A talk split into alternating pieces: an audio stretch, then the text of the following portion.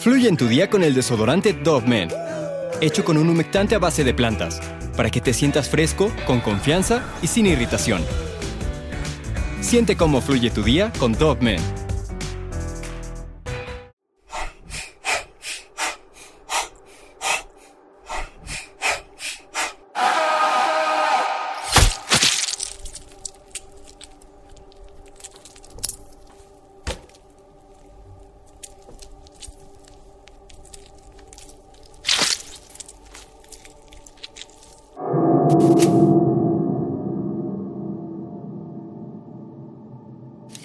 En 1974, después de quitarle la vida a un hombre, Robert Mosley fue detenido y llevado a prisión, pero gracias a su comportamiento salvaje, se decidió que no podía compartir celda con ningún otro preso y hasta el día de hoy permanece en una caja de cristal antibalas de 5.5 metros de largo por 4.5 metros de ancho. Y hoy te voy a contar la tétrica historia de este hombre y por qué lo tienen bajo este cuidado. Robert John Mosley nació el 26 de junio del año del 53 en Tuxton, cerca de la ciudad de Liverpool, esto en el Reino Unido. Su infancia, al igual que la de sus 11 hermanos, fue muy difícil y llena de abusos, violencia, eh, todo esto por parte de sus padres, por lo que desde los dos años él y algunos de sus hermanos vivieron en un orfanato religioso llamado Nazareth House. Sin embargo, cuando tenía 8 años volvió con sus padres, pero como los abusos continuaron se le retiró la custodia. Después de los años de maltrato, la salida más fácil a sus problemas, refiriéndome a Robert, fueron las sustancias ilícitas. Se volvió adicto a este polvo blanco y a la hierba y para poder mantener sus vicios, a los 16 años comenzó a ofrecer servicios íntimos, a vender su cuerpo en Londres, en donde era mejor conocido como el tío Bob, y después de que intentó quitarse la vida en múltiples ocasiones, lo forzaron a que buscara ayuda psiquiátrica.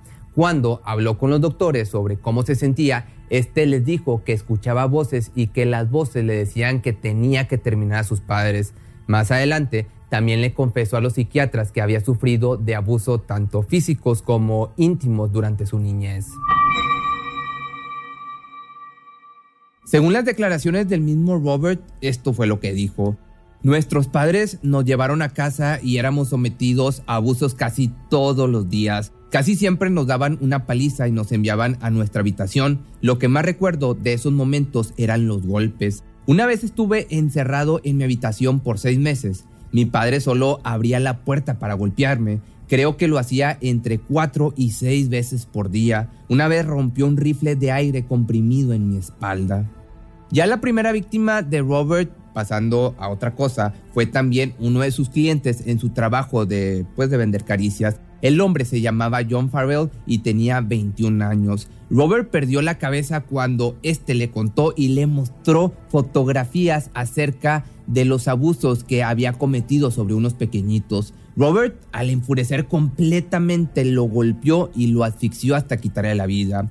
Después de los hechos, se entregó a la policía sin oponer resistencia y de inmediato aceptó su crimen. Luego se le condenó a cadena perpetua y también se mencionó que la recomendación era que nunca se le otorgara la libertad condicional ya que era altamente violento.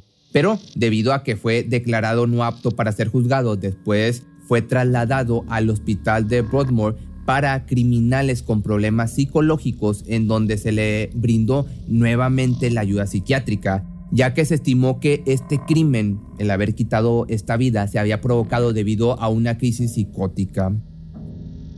Durante los primeros años de condena había sido considerado un preso modelo por su buena conducta, pero en el año del 77, mientras compartía celda con su compañero David Shidman, ambos retuvieron a uno de sus compañeros que había sido condenado por abuso a menores y después de encerrarlo en su celda lo hicieron sufrir hasta quitarle la vida durante nueve largas horas. Según los reportes judiciales, la cabeza de la víctima había quedado totalmente destrozada y esto lo habían hecho utilizando como arma una cuchara que inclusive, según las declaraciones de un guardia del hospital, había, habían sorprendido a Robert comiendo parte del cerebro de su víctima, aunque también se especula que esta declaración no es del todo verídica, sin embargo, gracias a esto se le conoce como Hannibal el caníbal de la vida real. Por este crimen a Robert lo trasladaron a la prisión de Wakefield y lo condenaron nuevamente por hacer sufrir a una persona y por haberle quitado la vida. A pesar de que en la prisión en la que se encontraba ahora lo tenían mucho más vigilado, los instintos criminales de este hombre no mermaron y después en el año del 78 le quitó la vida a otros dos compañeros. Sus nombres eran Sandy Darwood y William Roberts. Al primero lo había eliminado agrediéndolo con un cuchillo artesanal que había construido él mismo afilando una cuchara sopera. Después lo ocultó bajo la cama y al segundo le había abierto la cabeza con la misma arma, destrozándole el cráneo por completo y estrellando su cabeza contra la pared y lo había acorralado en su propia celda, ya que ningún recluso quería acercarse más a él. Darwood estaba cumpliendo una condena por torturar a una mujer y Roberts lo hacía por abusar de una niña de 7 años. Además, había amenazado a los carceleros de que muy pronto volvería a atacar de nuevo. Este hombre, digo, no me consta, pero yo creo que se sentía como, digamos, el justiciero de estos niños abusados o de estas mujeres abusadas. Es por estos ataques y el carácter altamente agresivo de Robert que en el año del 83 las autoridades lo catalogaron como el preso más peligroso de Reino Unido y decidieron alejarlo completamente de otros reclusos, así que le construyeron una celda especial para él solo.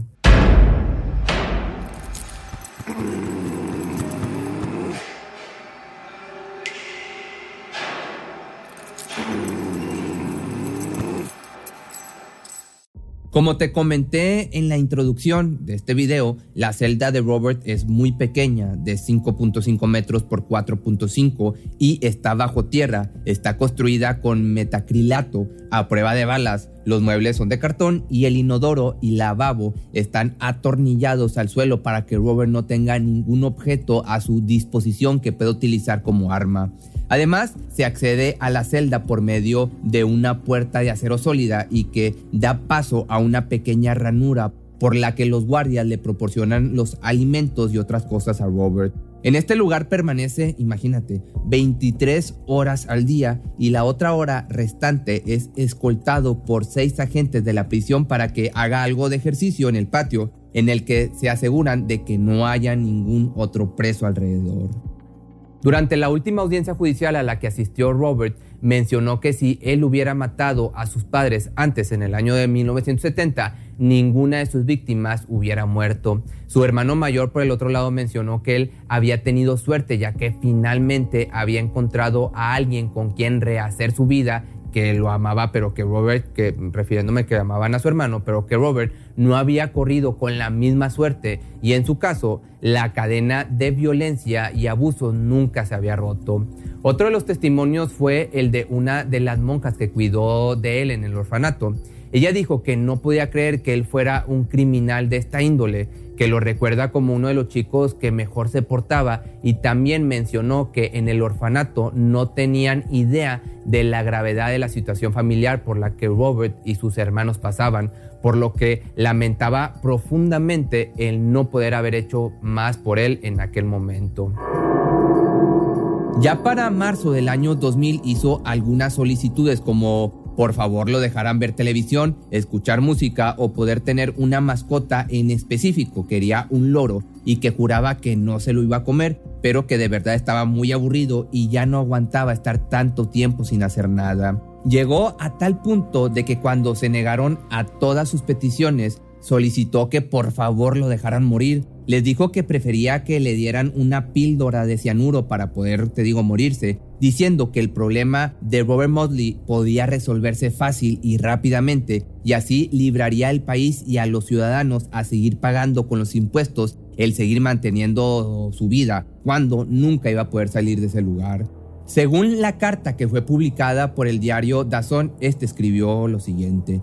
¿Para qué sirve tenerme encerrado 23 horas al día? ¿Por qué molestarse en alimentarme y darme una hora de ejercicio al día? ¿Para quién representa un peligro? Por mi tratamiento actual y confinamiento, siento que todo lo que tengo que esperar es un daño psicológico, una enfermedad mental y un probable suicidio.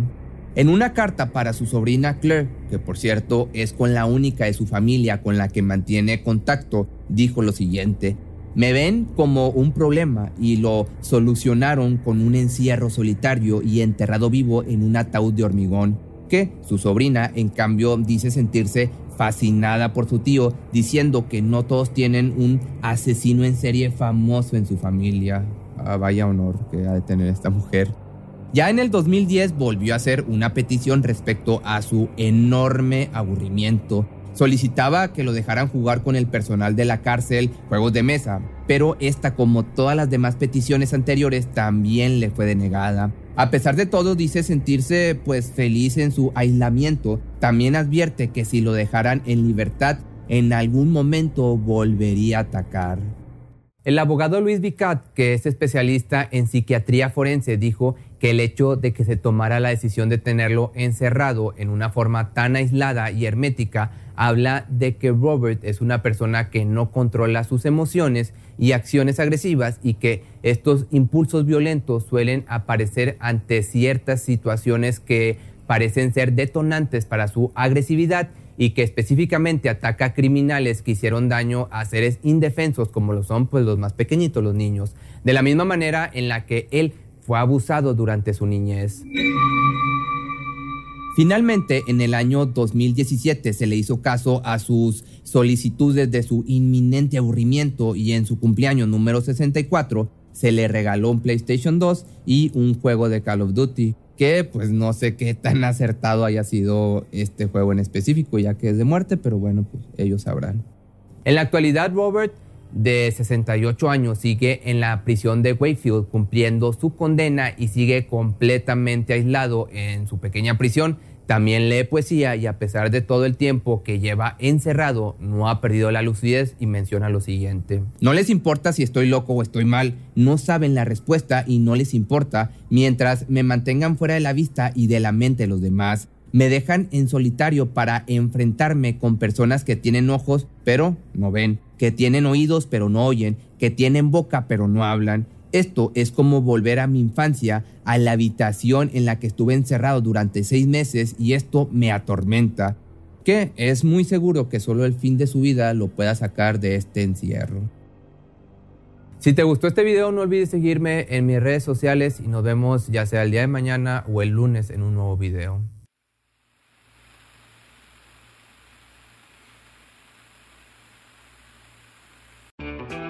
Fluye en tu día con el desodorante Dove Men, hecho con un humectante a base de plantas, para que te sientas fresco, con confianza y sin irritación.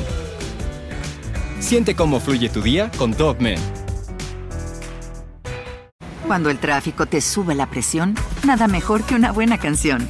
Cuando las noticias ocupen tu atención, enfócate en lo que te alegra el corazón. Y cuando te sientas mal, un buen médico te ayuda a sanar. Sabemos que mantener tu salud es tu prioridad, también es la nuestra en Kaiser Permanente, donde trabajamos juntos para cuidar de todo lo que tú eres. Kaiser Permanente, para todo lo que tú eres. Kaiser Foundation Health Plan of the Mid-Atlantic Stay Inc., 2101 East Jefferson Street, Rockville, Maryland 20852.